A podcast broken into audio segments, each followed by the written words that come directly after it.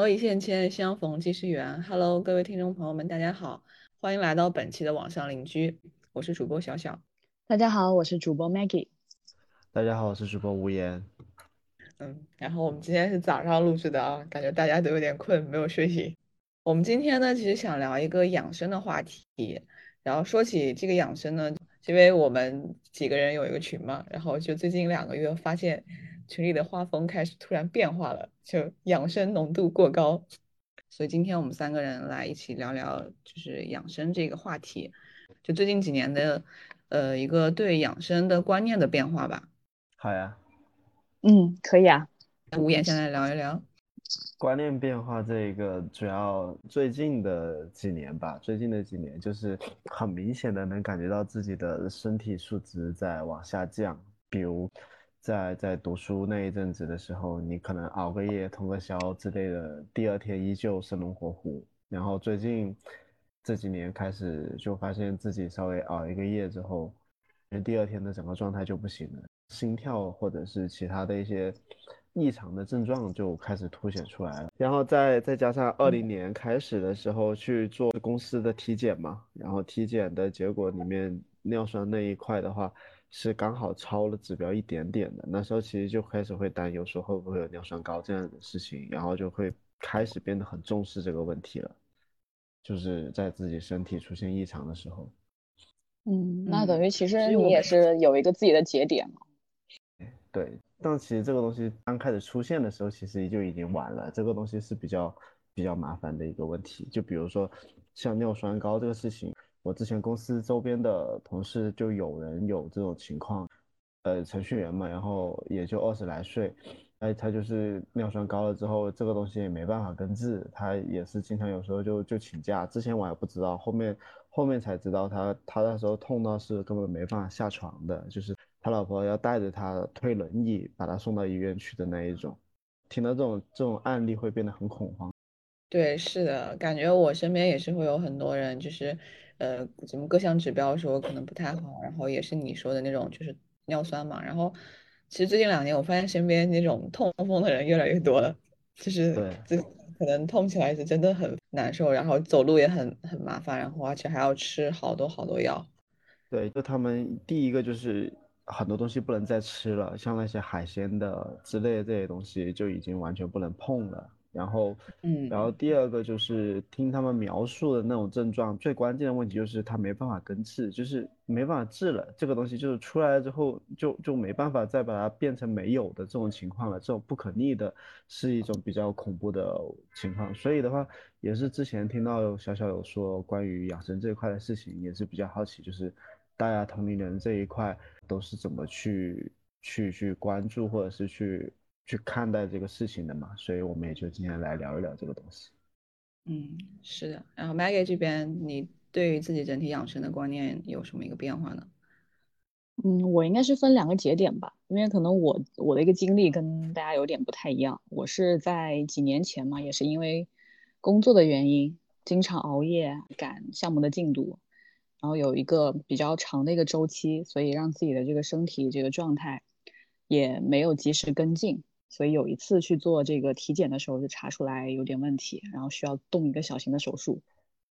然后也是在手术，对对对对，也是在做手术的这个过程当中吧，就体验了一下整个手术的一个环节。虽然说这个手术也不是不是特别大的手术，不需要说在医院里面住个个把月，然后后续做调养。手术时间其实比较短，整个住院的周期也就一周多，但是后续恢复的一个时间的话还是挺长的，基本上差不多半年左右吧。所以经历了这一次这个呃手手术的这样一个环节的时候，所以就是在这个过程中，对，在这个过程当中呢，就会慢慢对自己身体的各项指标去做特别细致的一些观察，因为做完手术之后，整个人的状态。你可以很明显的感受到，你就已经不是原装的了，就包括，呃，自己的肚子啊，然后肠肠子，啊，就好像就是它还是在会有一个跟你重新融合的一个过程，所以在慢慢感受到自己身体给你的反馈之后，就会发现养生这件事情真的特别重要，然后它会在你日常的一些饮食，还有这个运动，还有休息的这个调整的一些呃不同的一些选择上，然后给到你身体上的一个很直观的反馈，就是你的一个恢复的情况。嗯，嗯其实我当时也是，就是某一次体检吧，然后就因为我其实也毕业不久嘛，然后我当时就觉得我非常的年轻，然后非常的健康。当我体检完成之后，体检完了之后，我就会发现，确实有一些指标就会有异常嘛，就告诉你你的身体其实已经可能有一点点的，就是需要注意警戒的点了。然后还有一个就是我发现我自己，就是因为你从毕业之后开始工作，就会体重上升的非常快。然后我好像毕业第一年，我胖了差差不多大概有十斤啊。然后还有就是 压力胖嘛，我以为就我呢。我问过好多人，就是好像都是毕业那一年一两年就胖了好多斤，就是十斤打底，你知道吗？我那时候刚毕业的时候才一百一，然后现在大概四年的时间吧，四五年的时间我就已经到了快一百五了，就是直接疯长的那一种。所以说什么岁月是把猪饲料是吧？对，然后就是体重上升是一个很明显的变化，还有一个就是。我发现我不管干什么事情，我的就是可能我要恢复我的精力就需要很久。就以前可能我熬完夜，可能第二天睡一觉我就好了。但是现在你比如说你可能有一次通宵或者什么的，你就要需要很长的时间去恢复，整个人的状态都会不太好。所以就是自己就对养生就是有了一点点的概念吧。但是说起来还是比较搞笑的。我发现自己指标有变化之后，我就 马上去买了保险。我发现我买了保险之后，我就会变得肆无忌惮。我有一段时间特别明显，就是保险买的很全，但是就是我熬夜起来熬的也还是很猛。因为我觉得可能嗯有保险，然后没所无所谓。但是到后面我说那买保险，然后我说这是猝死算不算？呃，那个我的保险 我的保险经纪人他说猝死可不算哦，他不算意外险。就是如果要是真的猝死的话，可能保险是不会赔的。就是。因为你是你自己自身的一些原因嘛，就导致的就可能一些突然的事件，然后他说这个是不算在理赔的范围内的。我说哦，我想起来，然后我就原来你之前说的那个保险买最全，熬夜熬通宵，说的是你自己是吧？对啊，是我自己啊，就是好像是十一月份买完保险，然后十二月份好像那段时间就反正就是很放纵，你知道吗？就感觉是反正有保险就有保障，然后没有什么可怕的。但是后面我突然就有一天，就我问了一下他，然后他说这你不算，他你不要这么，就不要这么太放肆。我说哦，好的，对，这是我其实整体一个心态还就是还蛮搞笑的一个变化的状态。就我不知道你俩是不是也会有这种情况。我买保险的话，其实也有几个心理阶段了，就是在去了解保险。呃，具体这些指标和理赔的一些标准的时候，其实我当时是不是特别懂，所以我是自己找了一本，呃，关于保险的一个这个科普的书先看。那我在看的过程当中，其实我就在对标自己大概要适配什么样的一个保险，然后也在了解整体家里的一个这个经济状况，然后去做一些这个比较合适的一个推算。那也是在买完之后，整个人就好像就把自己已经托付出去了。因为当时会根据整个家庭状况去配置每个人的一个额度嘛，那以我们家的现在的一个经济状况来说的话，那其实我就是承担了一个顶梁柱的这样这样一个角色。那买完之后的话呢，就 那当时我的那个保险的一个规划师给到我的一个这个配置，其实我是觉得还比较合理。然后包括之前，呃，我们再去具体沟通一些购买细节的时候，因为买买保险不是要有一个这个健康告知的环节嘛。然后把自己之前呃正常体检过的一些报告提交过去的时候，他就会有一些这种排排外的一些项目，然后会标记在这个保险的一个这个合同里面。然后那个时候呢，就会有一种心态，就是我只要保证我自己排外的那部分没有问题就行了，我其我其他的器官都很贵。然后我在很长的一段时间，就是在买保险的应该半年左右的时间之内吧。我只要出门的时候，我可能都会想象，万一在这个地方我可能出了个车祸，或者是，或者是有什么意外的话，我这样的一个事故大概可以赔多少钱，就会有一个场景化的一个对标。这个应该也是我买保险之后一个比较奇特的一个想法。这样子，就已经开始量化了吗？对，就已经开始量化了，就觉得自己面对不同的场景，好像可以对标不同的一个价格，然后去画一个等号。所以那个时候，有时候自己想起来，自己也觉得挺好笑的。我对于保险的认知反而会会很晚，因为我最开始的时候对于保险的想法是，我是真的以为说他买了之后就真的不会得病，或者不会就是，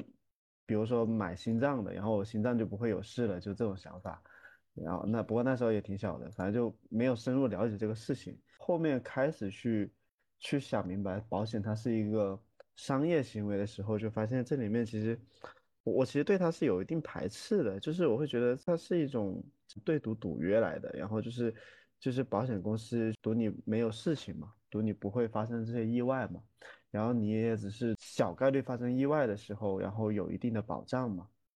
但是我我会觉得保险公司它既然要赚钱的话，那么它它的所有的条约里面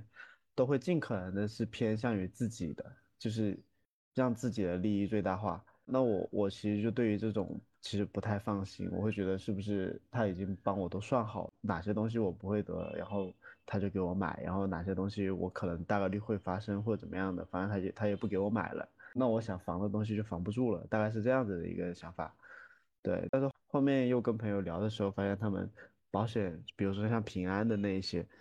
他们是当做投资来去买的，这个东西其实我就完全没有搞明白这里面到底是个什么样的运作方式的。嗯。是的，然后其实整个就是从意识到有自己有一个可能身体的变化，然后到主动尝试去通过买保险去避免一些风险，其实感觉这都是我们目前就是大家所能见到的最常见的一个方式。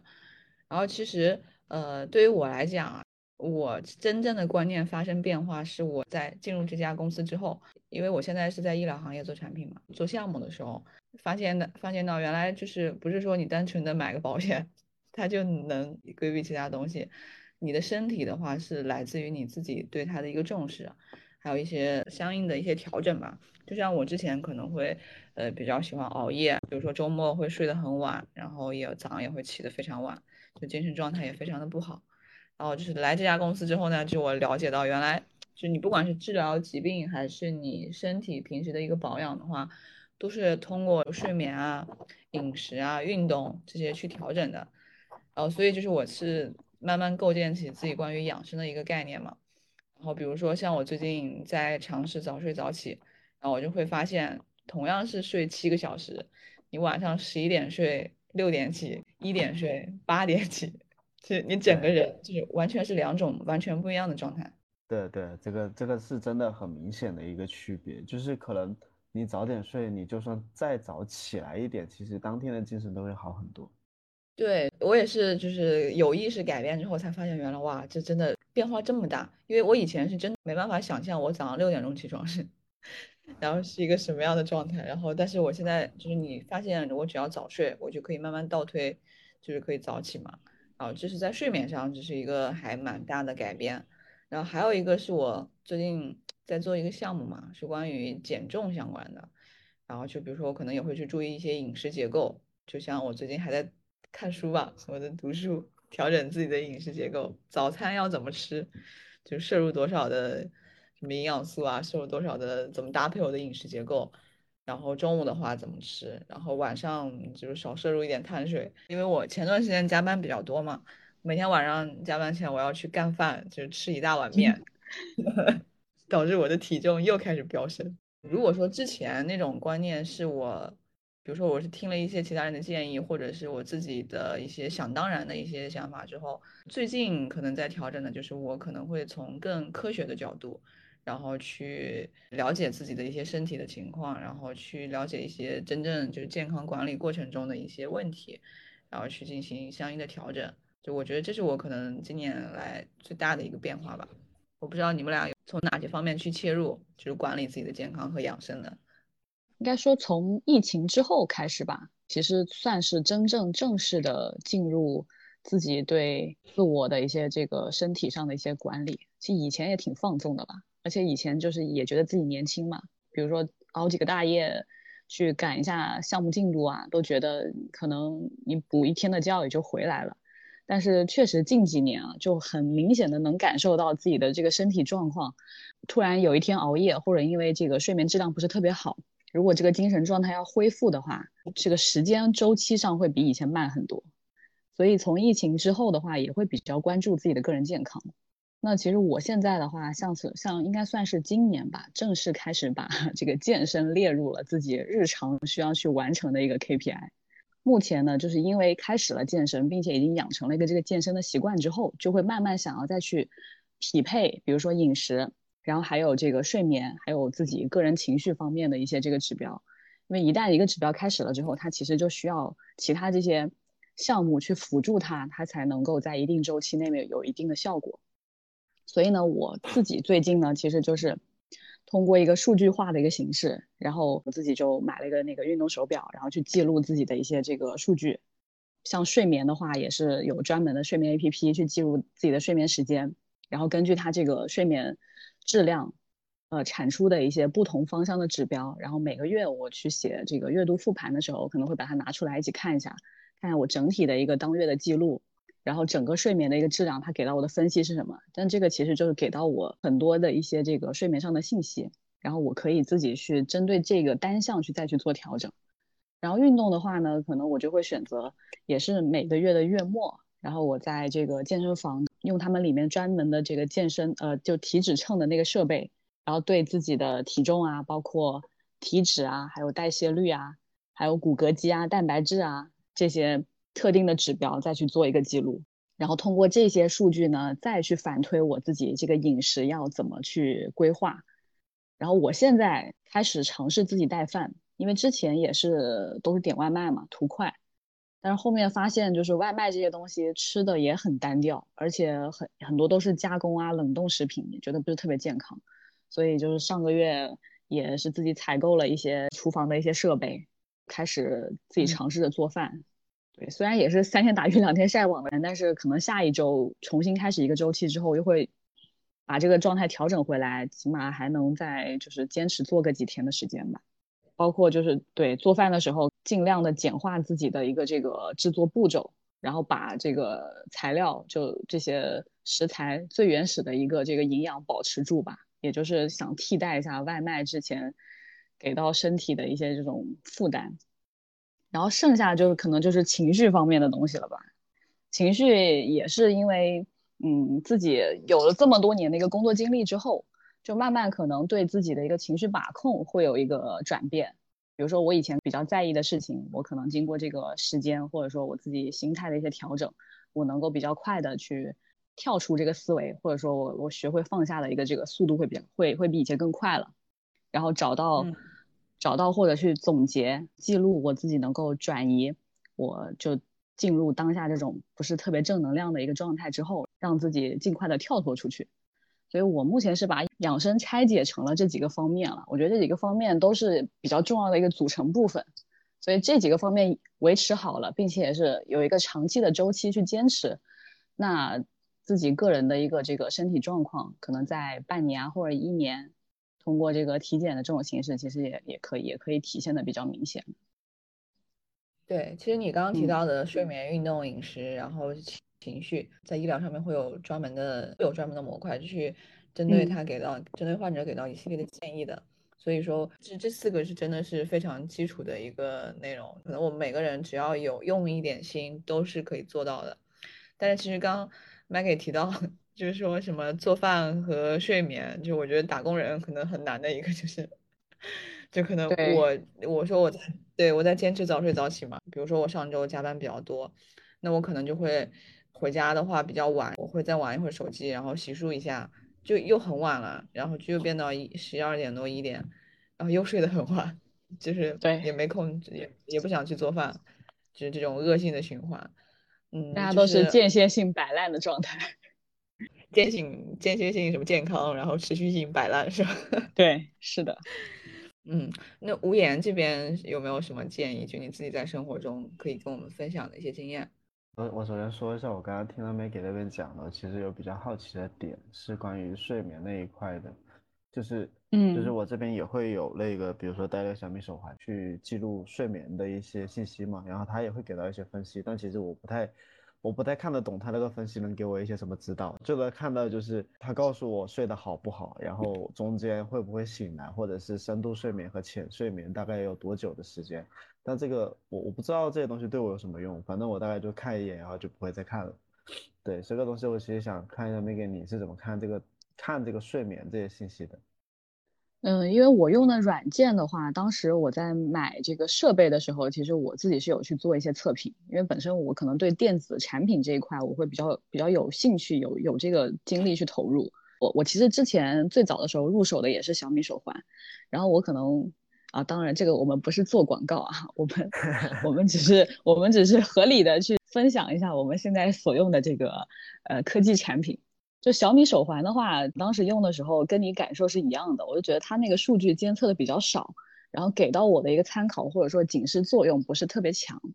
所以我后面过段时间之后我就直接换掉了，我就换成了那个苹果的 Watch。然后当时我去选择这个设备的时候，我其实是有去像小红书啊公众号测评，我有去我有去看一下他们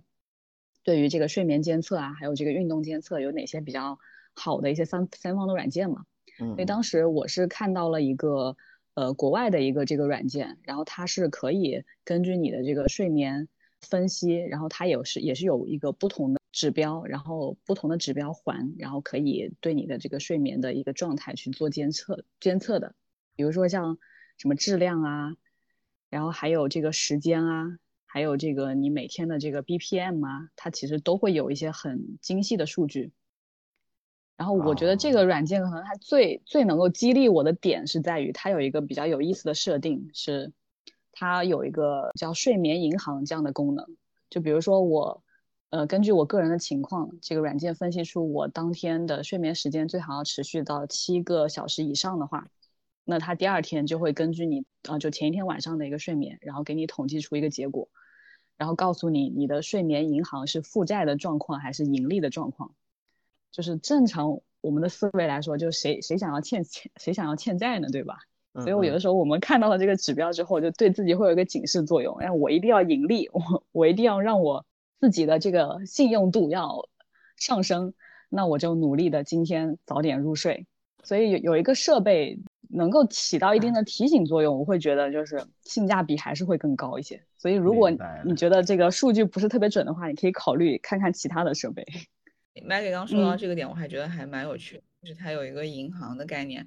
其实它类似于就是在变相的去激励你嘛，然后去对自己的内容做一些积极的调整，感觉就是利用了自己心理学上面的一些东西，就默默的激励，然后让你去注意重视到这件事情。然后其实我自己也有手环嘛，我手环可能就是也是刚无言讲到的，就是我每天记录我几点入睡，然后几点起，然后整体的一个概念怎么样。但是确实我是不会去看的，我可能判断我自己的睡眠状况，可能就是，嗯，我昨天晚上睡得比较早，然后我早上也醒得比较早，整体状态也不错，就说明我昨天睡得不错，然后今天要继续是类似于这种状态，对对对，都是个人潜意识反馈告诉你自己，啊对，就是反正就是纯的随心，就是比如说早上也不会定闹钟，就可能我睡到几点醒就算几点，就类似于这种，那可太棒了，呃。没有，其实我觉得，因为我之前一直也加过一些什么早睡早起群啊，就类似于这种，就是 作用不大，说实在的。呃，就一个是作用不大，一个是会让我感觉到很焦虑，就是我感觉我早上就是为什么大家都能五点多起床，为什么我就醒来就八点多我还醒不来？啊啊啊！明白。然后你还要定个闹钟，强迫你自己那个点醒来，我就会很难受。其实。在就我在我最近实践的过程中，我发现其实你不要给自己定那种特别死的任务或者什么的，你就按照你自己的身体状况来嘛。就比如说我可能现在我我的就是睡够七个小时嘛，然后我可能我可能六点多就醒了，然后我也可能七点多就醒，那无所谓啊。就我只要睡醒了，我的状态是 OK 的，我就我觉得这种状态就很好。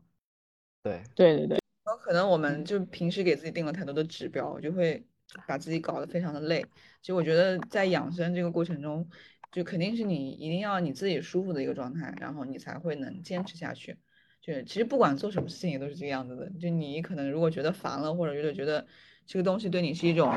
煎熬的话，那确实是非常难坚持的。对对，适当降低一点预期，然后慢慢调整自己的这个目标和状态，这样会比较合适一点。我顺着刚刚前面讲的，像 Maggie 提到那个银行的话，我现在给自己的这种行为就是即时代偿，即时代偿就是就是我会觉得自己现在亏什么东西，我就会马上去补它，而且是包括主观意识的、被动意识都会去这么去做。比如说，我可能我熬一个夜，熬一个夜之后，第一个我身体最最直接的反应就是当天晚上我就会很早睡，而且一睡睡睡到第二天到到中午到下午了，我可能会把两天要睡的时间都把它补齐，可能一下睡十几个小时这一种。然后另外一个的话就是我自己会去，嗯，马上去喝煲汤，或者去沙县去买汤喝。先先不管那个汤它到底正不正宗或者有没有营养，反正我就是觉得我要得，我我得去买这种带枸杞、带红枣、带鸡的这种汤，我要去补气，我要去补血。对我，而且而且喝完之后我会我会感觉到自己会好一些。我熬完夜之后，我会明显感觉到自己可能会会喘气会比较粗，然后心跳会会比较快，但是喝完之后会觉得好像会恢复过来一些，大概是这样子的，就是会计时的去代偿一下。我觉得大部分人应该都会做这种事情，就比如说你可能觉得我现在胖了，然后我就要马上去控制饮食，去想去减这个体重，结果过不了几天可能又又又忘了这回事了。就这种我是觉得就属于计时代偿的这种类型。这个呢，只只是说对于当前我所谓的养生的一个行为有一定的可能有一定的心理作用，或者可能真的能稍微弥补一下。但是对于你长期的一个养生状态来说的话，这种观念应该是不合适的。不就是我们当代的朋克养生行为吗？因为你刚提到的即时代偿，然后说煲汤还挺好玩的。就你说你感觉你喝完之后可能感觉好一些，那我觉得是你给你自己的心理暗示。当时的状态可能会真的会好一些，但是肯定对于对于未来来说会是一个比较强长的或者是比较深的一个伤害，这个东西是没办法去弥补的。第二个的话，广东人是不是真的？啊，你说。哎，没，你你先讲，你先讲。我第二个，我觉得另外一个话题了，你可以说，我觉得你想问的就是广东人是不是真的会那么热爱煲汤？喝早茶，喝早茶。对对对，我特别想让你们帮我给我分享一下，就是煲汤，因为我因为我是北方人嘛，北方人可能会平时比较少去煲汤，然后后面认识了一群广东人之后，就发现哇，他们真的好热爱煲汤啊，就是他们会有比如说各种食材的组合，就是。比如说什么什么跟什么炖在一起，然后可以补什么？就你刚刚说的补血，然后什么跟什么炖在一起可以，就是可能在对另外一些指标会进行一些改善。就所以我很好奇，可能真的跟广东这份地域有关系，就是这边是属于南方地区，水资源会比较丰富一些。然后你不管是煲汤也好，还是广东人所谓喝凉茶、煲中药也好，都会用水去煮这个东西，会认为嗯靠这种。这种水把会把里面的一些营养和精华都会把它流出来，变成一些汤液或者汁液的东西，然后最营养的这一部分上面，对，所以的话就会有这种煲汤的事情。然后第二个就刚刚说的嘛，就是里面会加各种各样的材料食材，尤其是煲汤这种事情的话，呃，广东人其实讲的叫一个是清。另外一个的话是叫叫靓汤，东西其实会比较少，但是它会比较纯。主材料啊，就所谓的主材料，比如说煲鸡汤，可能里面主材料就是就是鸡，就没其他的东西了。但是其他的一堆辅料，就是用来补气补血的东西，会有一大堆，会放什么人参，放什么枸杞，放什么黄芪，或者就一堆中药类型的东西会放在里面，就是有点类似于半煲中药半煲汤的感觉，把这里面的。对人体有益的东西都包出来，但其实学过化学知识，应该都知道那些，呃，比如说像肌肉里面比较多的蛋白的，受高温的时候其实就已经变质了。然后，对，然后所谓流到汤里面的，现在很多人都说那里面全都是高嘌呤的东西，然后就是喝完之后，对对你整个身体其实不一定是个好的。而且之前听过一个段子，有个男的他。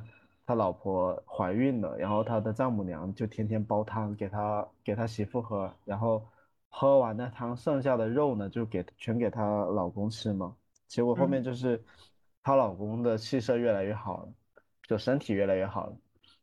然后去去研究去问问医生的时候，人家说就是那个营养其实还都还在肉里面，那个汤里面其实没有那么多的一些营养物质，所以包括我自己现在都是煲汤，是煲完了之后连汤带肉一起全部都吃掉的。这个对我我是觉得的确是有一定科学在里面的，对于身体来说会是有个比较好的一个作用的。对，然后就是你刚刚问的，就是广东人是不是那么真的爱煲汤？我说对，是的，就是那么爱煲汤，什么都可以煲，什么都喜欢放在里面去煲，不管是煲鱼、煲鸡、煲鸭、煲鹅，还有 万物皆可炖，是吗？啊，对，就是真的是万物皆可炖，而且就是配料很简单，你去去到呃，不知道北方市场有没有，反正南方市场肯定就是有那种一包包已经包装好的煲汤煲料的那个东西，你就是买一包那个东西回来，你不管是什么肉，你放进去。就能煲，煲完了之后那个汤就是清汤，但是会感觉很有营养的那种汤，然后喝一口就会感觉自己元气大补。那我那我真的要跟你好好探讨一下，对于这个煲汤这个来 聊一聊。然后因为其实我有一个朋友，他北方人嘛，然后他现在在广东生活，然后他在广州，然后他说他就说就他一个从来从来不煲汤的人，然后在广东开始疯狂的煲汤，就还觉得蛮神奇的。对，因为。因为第一个就我刚刚说，就是你喝完之后，不管是不是真的有效果，但是当时你会真的感觉到自己好像舒服很多，就这个这个感觉是能马上来的。然后，然后当然了，煲出来那个汤那个东西怎么说，就是它味道也的确好，当然也看个人口味啊。就有些可能重口的一些人可能不太适合，就不太喜欢那种汤煲出来清清淡淡的。但有但是有一些喜欢清淡口味的，的确会对那种汤所谓的我们广东人叫鲜的那种味道会比较，就是。比较上头，会觉得就是好喝。对我也比较喜欢喝鲜一点的味道的。嗯，但是所谓的鲜，就刚刚说嘛，它就飘零来的。但是，我一般每次回家，我就会跟我妈妈唯一会提的要求就是每天给我换一种汤喝，因为我自己真的是不会对这一块没有什么技能的，而且我也比较嫌麻烦，加上一个人嘛，有的时候你煲多了根本就喝不完。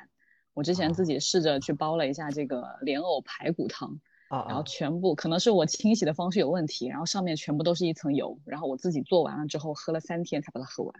我就发誓我自己再也不去尝试这个 这种技能了。你这一说这个我就想起来，就最开始我也是这样子，就是说煲汤的时候，就是我我我就以为东西就是一股脑丢下去，然后一开火，然后煲好了就行了，然后就会出现你刚刚说那一种。第一个就是对，是我油很多，然后第二个就是它它不够清，或者是味道会比较骚，呃，就是那种肉骚或者肉的味道，还是肉的问题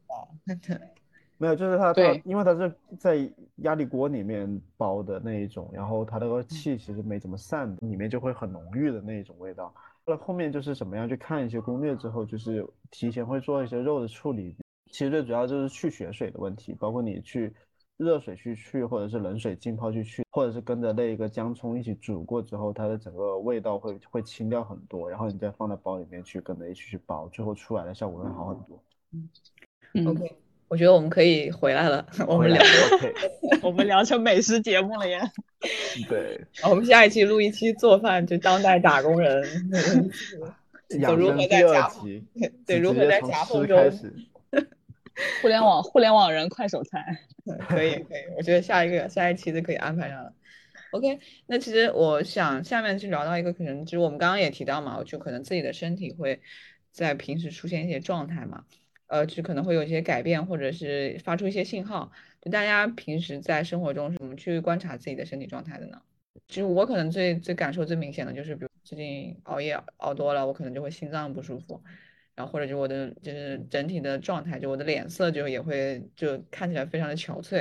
然后这种也是非常非常明显的状态，就你已经人体已经达到一个可能是一个临界值了，然后就当你能别人能看到你非常憔悴的时候，我觉得已经其实都已经比较晚了。对，对，就等等于你们其实还是更偏向于身体直接给到自己的一些感受上的反馈，是吧？嗯，对，嗯。那可能我因为是家里有亲戚是中医嘛，加上我爸妈从小也对，呃，也是因为耳濡目染嘛，对这块养生这块其实还比较重视，包括什么说当季要吃什么饮食啊，然后饮食结构应该怎么样啊，其实他们都会会给到我一些科普，所以我去观察自己身体状态的话，日常啊，日常除非这种呃长期性的一些固定体检什么的，我日常都是。呃，除了刚刚小小说的，我们去观察自己的肤色，然后比如说脸上是否有痘痘啊，然后这个面色大概是一个比较这个偏黄啊，还是偏暗啊，还是偏紫啊 这样一个颜色。紫是什么鬼？紫紫估计可能就是挂了吧？可能真的就是一个对一个特别特别严重的一个警告了。然后我比较常关注的一个地方就是自己的舌苔，就包括每次我去去看这个中医的时候，然后医生都会让我们伸伸舌头啊，然后啊一下，然后看看自己的这个呃舌苔内部的一些这个状态啊，比如说舌苔是不是泛白啊，或者泛黄啊，然后有没有起一些这种小疹子啊，就其实通过这种方式也大概可以看到。你自己看了一下对吗？你说完之后，我我立马照了一镜子看了一下，我发现好像有点泛白，怎么办？你上火了，姐妹。我感觉我的火就没降下去过。对，就是我们其实日常伴随大家最多的一个状态，就是可能熬夜，然后肝火比较旺，然后又因为天气又逐渐变热，然后加上可能我们平时又不怎么注重喝水，然后又晚睡，所以就。肝火这个事情，就经常就是我们，比如去看病的时候，医生都会给我们反馈一个必必然会有的一个词汇。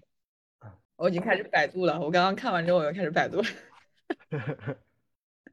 然后包括还有自己的一个那个眼球的状态，我不知道你们会不会去就是翻自己的眼球啊？我有的时候会自己去翻一下眼球的。就除了我们正常这个眼眶，呃，可以看到的这个眼球之外，我可能会向上向下翻一下，然后大概看一下自己的这个。眼珠是不是有红血丝？对，这个是其实是比较日常的一个操作了。就如果正常，你其实没有休息好，或者说我们平常看屏幕、手机这样那个时间过长的话，其实其实眼球也会比较容易疲劳的。对，对，然后可以看 一下自己这个，就翻起来看一下血丝多不 多。对，就直接就看血丝嘛。另外一个就是眼是不是浑浊？对对对，眼白那一块你看一下，一般来说是比较状态比较好的话是比较清亮白的那一种，然后有些可能对，就所谓的上火或者是其他的一些原因，具体不知道，我也不学中医的，就可能会泛泛黄，对，会有一点暗黄，我发现我有点偏偏偏紫，偏紫，完了，我发现我看不出来，哎哎，哪天我你 买给你出来给我看看啊。挂个号是吧？挂号开单，我来给你把把脉是吧？嗯，可以的，可以的。江湖郎中，野郎中，这赤脚医生。对，其实那我的大家可能对平时都对自己的身体状况，就是多多少少都会去刻意去观察一下。这可能也是我们就是当代年什么年轻人，就是能为养生做的最大的一个改变了吧。然后其实还想有一点，我想聊一聊，就是比如说，就当代青年之痛嘛，脱发的困扰。然后，就我经常喜欢我我经常喜欢讲的一个段子，就是我的头发在床上，在地上，在水池里，就是不在我的头上。然后 每年回家的时候特别搞笑，就是我每次洗完澡或者我梳完头，我妹她就会收拾嘛，然后她就会说。他说：“你是蒲公英少女吗？” 看起来很文明，但是总觉得很恶毒的一句话，就给我气死，你知道？我说 有被冒犯到，对，有被冒犯到。其实我觉得脱发可能就是困扰大家，我觉得是应该就互联网人吧。我觉得肯定就是特别有困扰，因为我也会观察嘛，观察我周边的同事，然后我就会发现他们像有些研发，比如说有时候问题想不出来或者怎么的，他就会薅头发。然后我每次薅薅头发，我每次看到我都好多好心痛啊！我说你别薅了。然后其实我不知道你们两个对就是对脱发有没有这种困扰？就比如我发现可能有些人他会比如说买一些什么黑芝麻丸，然后会很热心的分享给你说快快吃一点，这个是长头发的。之前的室友也会去。买一些，比如说类似于那种洗发水嘛，就可能说，然后他会特别开心的给我分享，比如说他用了这段这个洗发水用了一段时间，然后他头顶那些是就是小绒毛，对对对对，长出来了是吗？长出来了，对对对。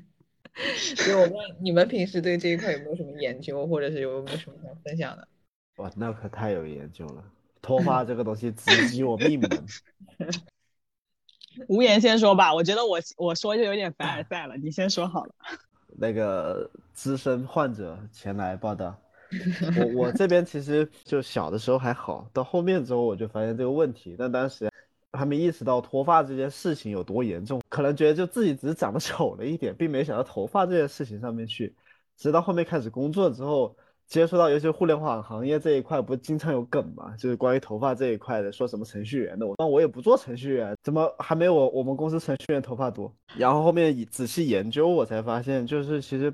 脱发这个东西，它其实分两种嘛，一个叫生理性脱发，一个叫病理性脱发。病理性脱发里面其实就有一个叫先天遗传啊，我大概是属于这一种。就因为了解到这个词之后，我回老家特地观察过，发现的确，叔叔伯伯那一脉过去，好像除了我大伯之外，其他人都开始秃顶了啊。对，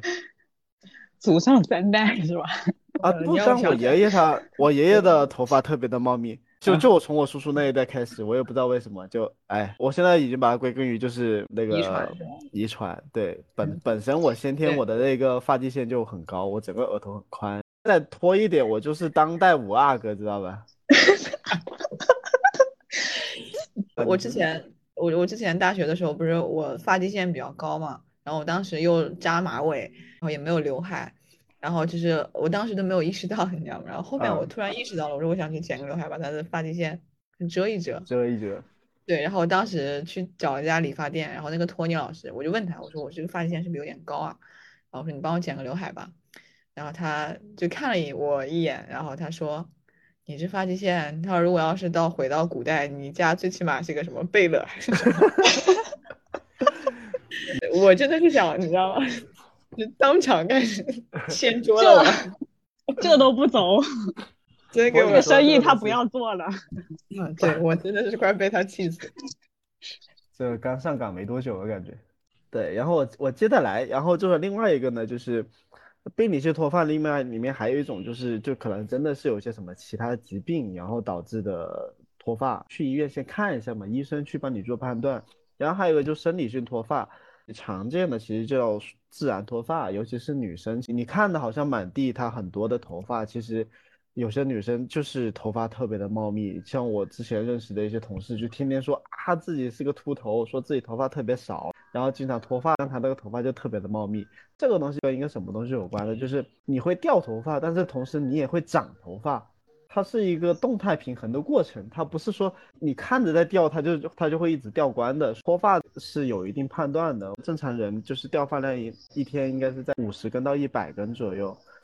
然后你要判断的方法其实也很简单，就是拉发实验。你二十四小时不要洗头，然后你在测试的时候用用拇指、食指和中指就插到头发里面捏住一小撮。然后你就适当的往上拔，就向着发尖的上面去拔，拔出来之后，你看你手上有多少头发。就如果你拔出来的头发小于六根，或者是六根左右这样子的话，基本上是属于正常的。如果是大于六根的那一种的话，存在可能啊，就是会有一些急性脱发的情况。但这种急性脱发呢，它就可以根治的，或者是可以改变的，只是说你当时，呃，情绪或者是营养或者是休息的一些问题。但这个东西只是作为一个检测，不一定是完全准确的。说你拔了大于六根，你就一定是一个脱发的问题。那我你刚说完我就试了一下，我也试了一下。没有，你们要听我前提，二十四小时不洗头，你们 对啊，就是满足这个前提才好的。我 薅了一下，薅了五根下来。啊，我一根，好，那那就挺好的嘛，对吧？就不要不要被地板上那一堆不属于你的头发被迷惑了，知道吗？嗯，好的。那我是不是接下来就可以顺其自然的说一下我的固发秘诀？可以，可以，可以，可以，可以。就我最近的话，其实对于自己的头发有去做一些护理，可能是因为就最近看直播的时候啊，或者也是因为换季的原因吧，因为之前冬天的那个。呃，买的那个洗发水也差不多用完了嘛，然后刚好现在比较热，然后又洗想要买一些比较清爽的洗发水，就有去研究一下这个洗发水，然后包括去看一些直播间的时候有去看他们的案例，然后看哪些适合比较适合自己，然后我就是也是偶然间吧，然后在直播间里买到了比较适合我的一个洗发水，我自己用了一段时间之后呢，就会发现我们有的时候选择一些洗发水，比如说什么无硅油啊。或者是一些比较清爽型的洗发水，洗完之后头发会涩涩的嘛。然后如果说要用这种护发素或者是发膜包住头发再去做一下护理的话，那其实有的时候又不能涉及到头皮嘛。那我现在就是尝试了一种方式，也是看安利看到的，然后自己也试了一下，专门做头皮清洁的。加上我前段时间那个梳子也基本上被我梳的上面的那个按摩的小颗 粒都快没了，然后我就重新又去买了一个梳子。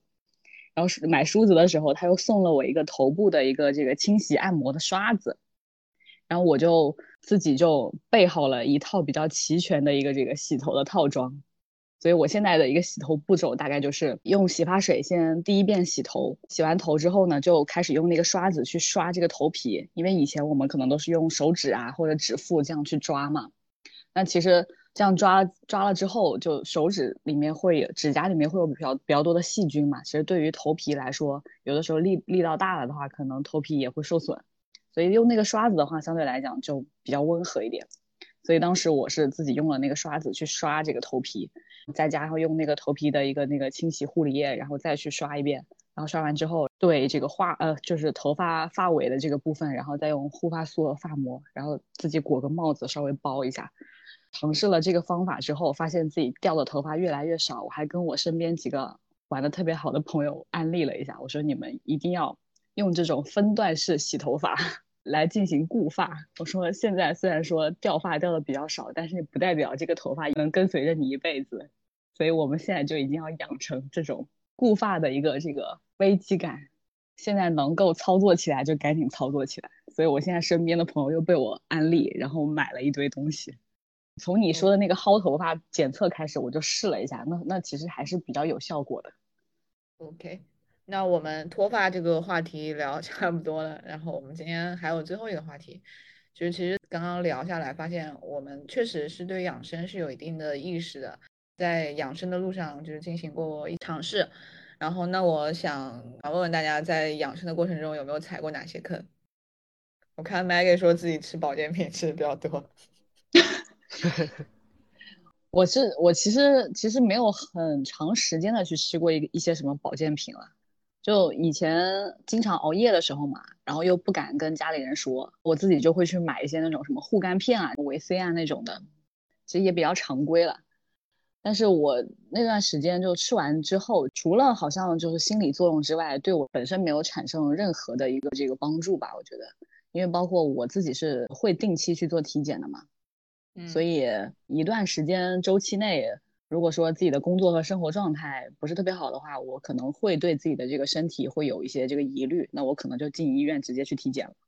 就我是属于那种只要是就是那种焦虑式体检，我不一定说我一年要体检多少次，但是我只要觉得我自己好像不太好了，我就会去我就会去医院体检，然后通过这个指标来让我自己安心。就有的时候可能体检完之后都会觉得，哎呀，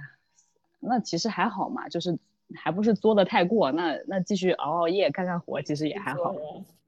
对，所以就把自己干医院去了呀。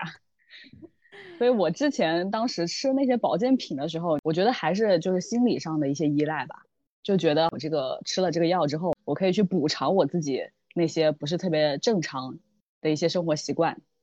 然后也会很容易就是根据他们产品一些宣传的一些这个 slogan 啊，然后给自己做一些代入。就好像我吃了这个之后，我就不会得这个这一类的问题了。就包括其实我们买保险也是一样的一个这个视角。嗯，但是后来也是自己身体出了状况之后，然后家人就给一些建议嘛，所以慢慢也会开始去看一些成分表，呃，会看哪些这个具体的一些这个配料，加上自己个人的一个体质，然后会结合去专门记住某几个这个配料的一个名词吧。就可能会，如果说以后真的想去了解这方面的一些这个信息的话，我可能会去看一下这个成分表里面是不是有含这个。如果说含了的话，可能对我自己的这个身体，呃来说，它其实是一个负担，那我可能就不会去选购了。但是这几年慢慢会回归到人的本身的一个这个机能调整上面，就观察自己在不同的季节啊，然后不同时间、不同心理状态下的一个这个身体变化。那呃，还是做到一个就是自我自律的一个过程吧，就慢慢去把这个对三方或者是外部的一些这个依赖给它解除掉。那无言这边呢？我这边的话，其实第一个也就回到脱发那个问题上，我尝试过 比较多的能生发的产品，就是你们市面上面见到的那些什么生姜啊、何首乌、何首乌，嗯，对，都有尝试过买一些，但这里面其实存在问题。科学的角度去严谨去看这个东西的话，没办法去验证它这个产品到底好还是不好，反正现在结果就是没用啊。